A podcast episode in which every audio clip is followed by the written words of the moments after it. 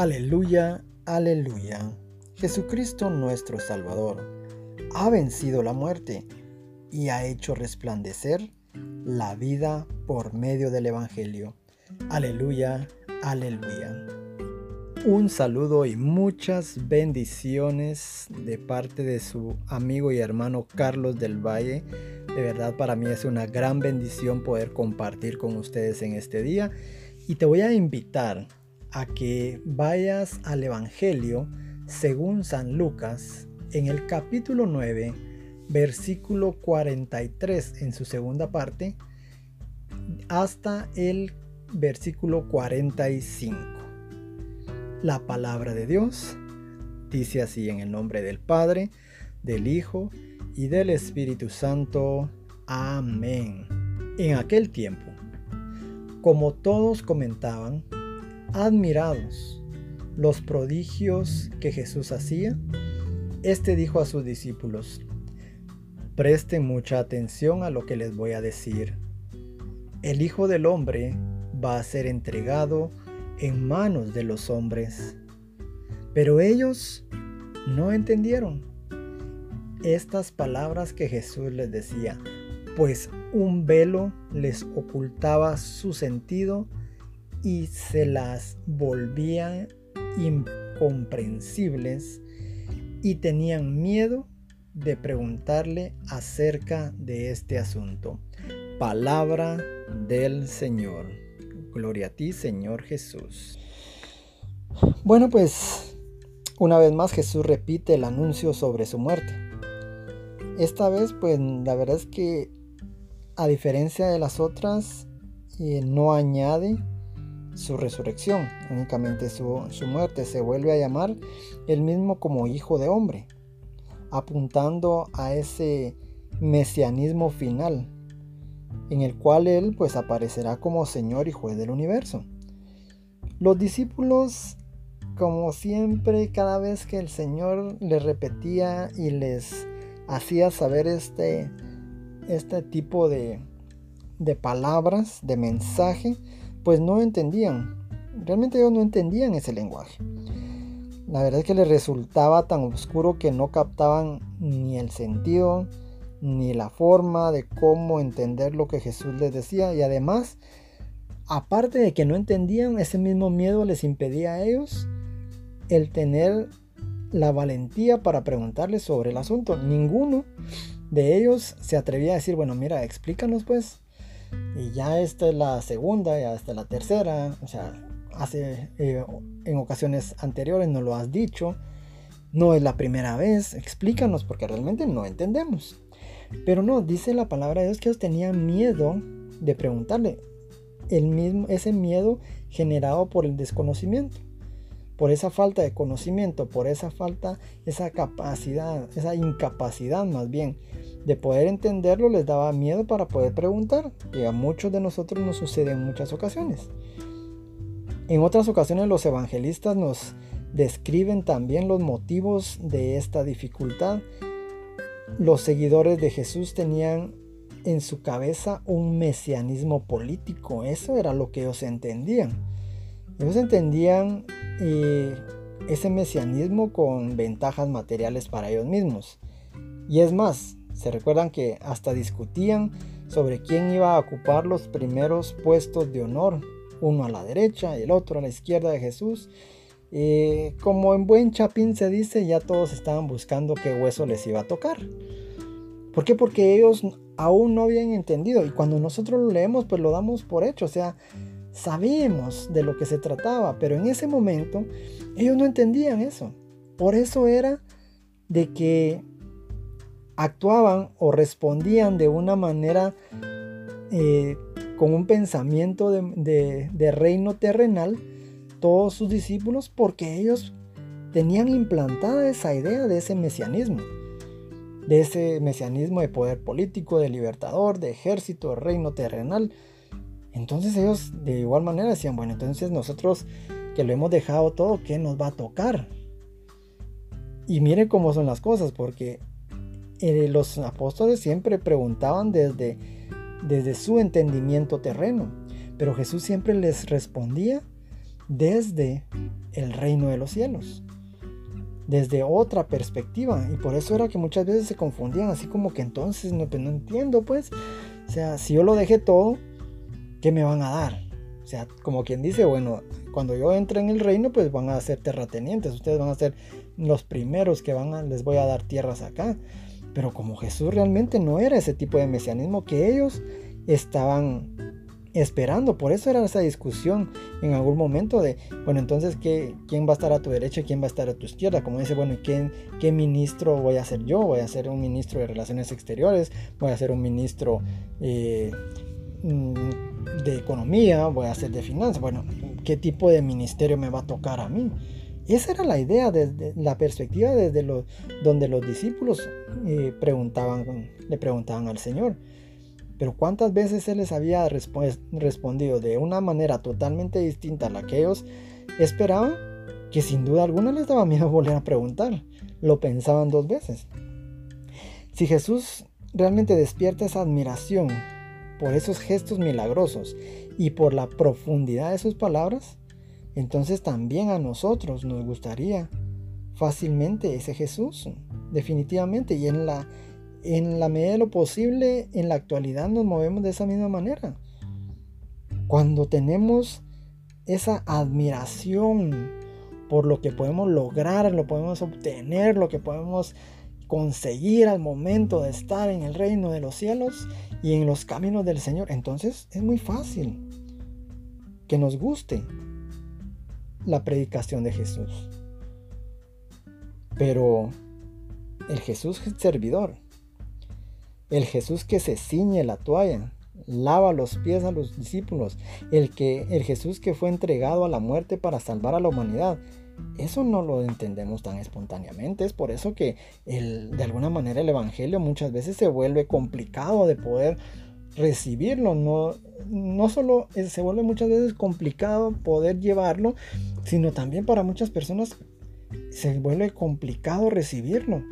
Y cómo no, si definitivamente estamos cegados de igual manera como los discípulos en esta ocasión, que no es un velo que tenemos que el mundo nos ha puesto, donde creemos que lo que realmente vale la pena es alcanzar, ser mejor que los otros, ser el ganador, ser el primero, ser el exitoso, ser el plus ultra, ser el que va adelante, no el que va atrás. O sea, tampoco digo que sea malo, pero es que debemos de verdad de tener el punto de equilibrio.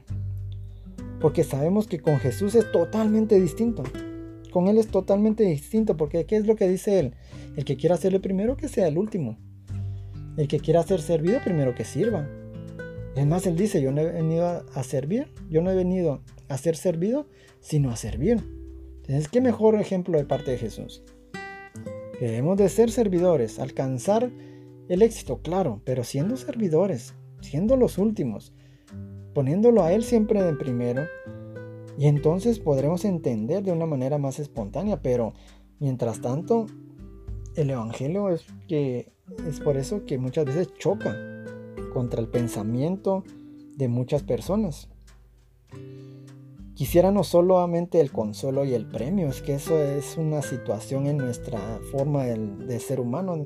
Queremos que nos den, queremos recibir, queremos tener los beneficios, pero por nuestra mente nos pasa el sacrificio y la renuncia.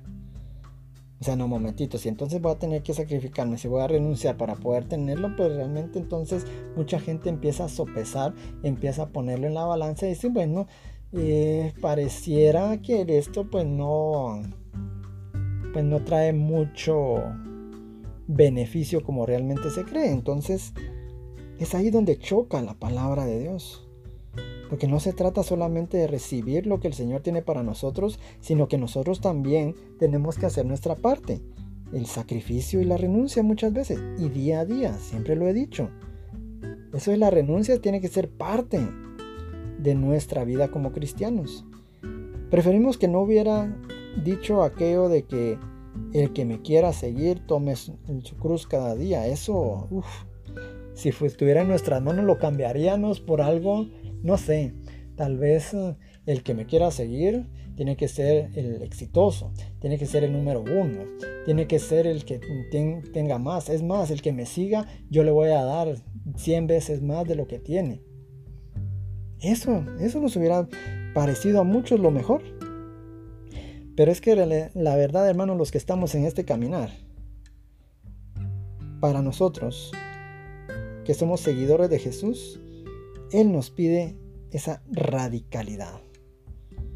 Ser seguidores de Jesús nos, nos pide, nos eh, exige de nosotros ser radicales.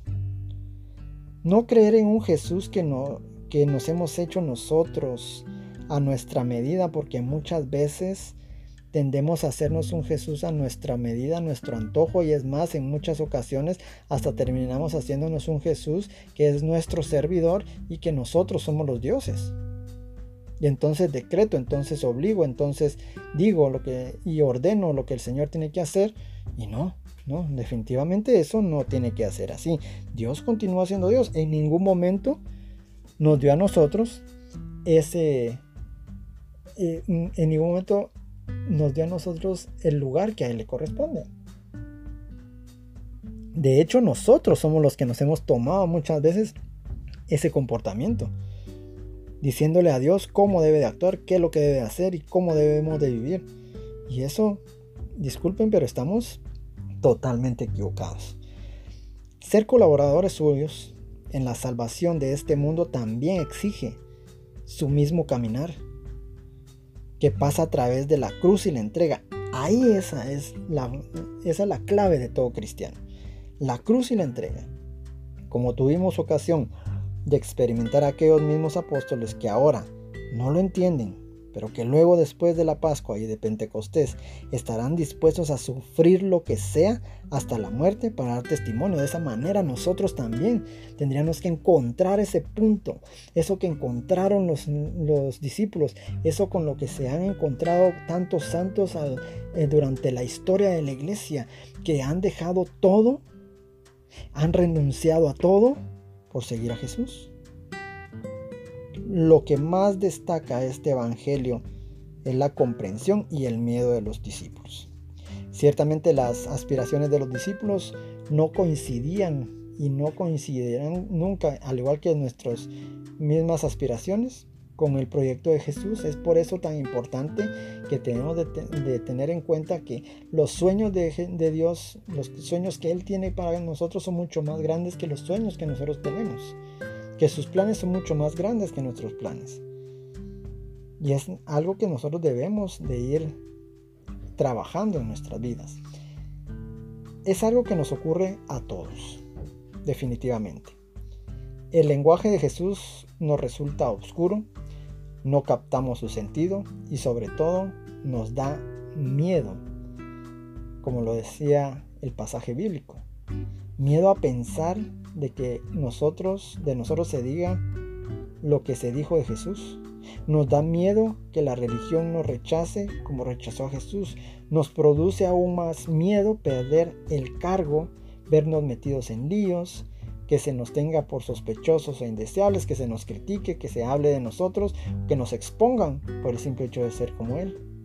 Nos cuesta reconocerlo, pero los miedos de aquellos hombres también son nuestros miedos en la actualidad. Así es que es importante. Y como bien decíamos hace un momento, el Señor está pidiendo a nosotros que seamos radicales y que no tengamos miedo de lo que puedan decir de nosotros como cristianos y como creyentes. Debemos dar ese testimonio que Él espera de nosotros.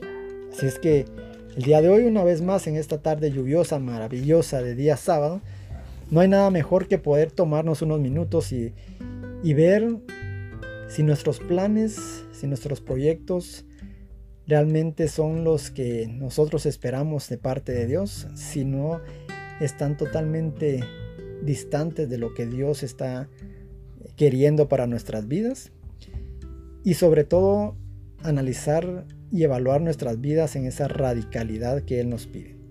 Así es mi querido hermano que en esta tarde yo te pido que puedas tomar en consideración todo esto y vamos a hacer una pequeña oración diciendo, oh Dios, que has puesto la plenitud de la ley en el amor a ti y al prójimo. Concédenos cumplir tus mandamientos para llegar así a la vida eterna. Me asusta el sufrir, me desconcierta tanto el dolor humano, pero junto a ti me siento mejor, porque sé que tú también has pasado por la fragua del sufrimiento, que es el momento más difícil, que nunca me faltará la certeza de tu presencia. Te damos gracias, Padre, en el nombre de Jesús. Amén y amén. Un fuerte abrazo, un gran saludo, mis queridos hermanos, y nos vemos en una próxima.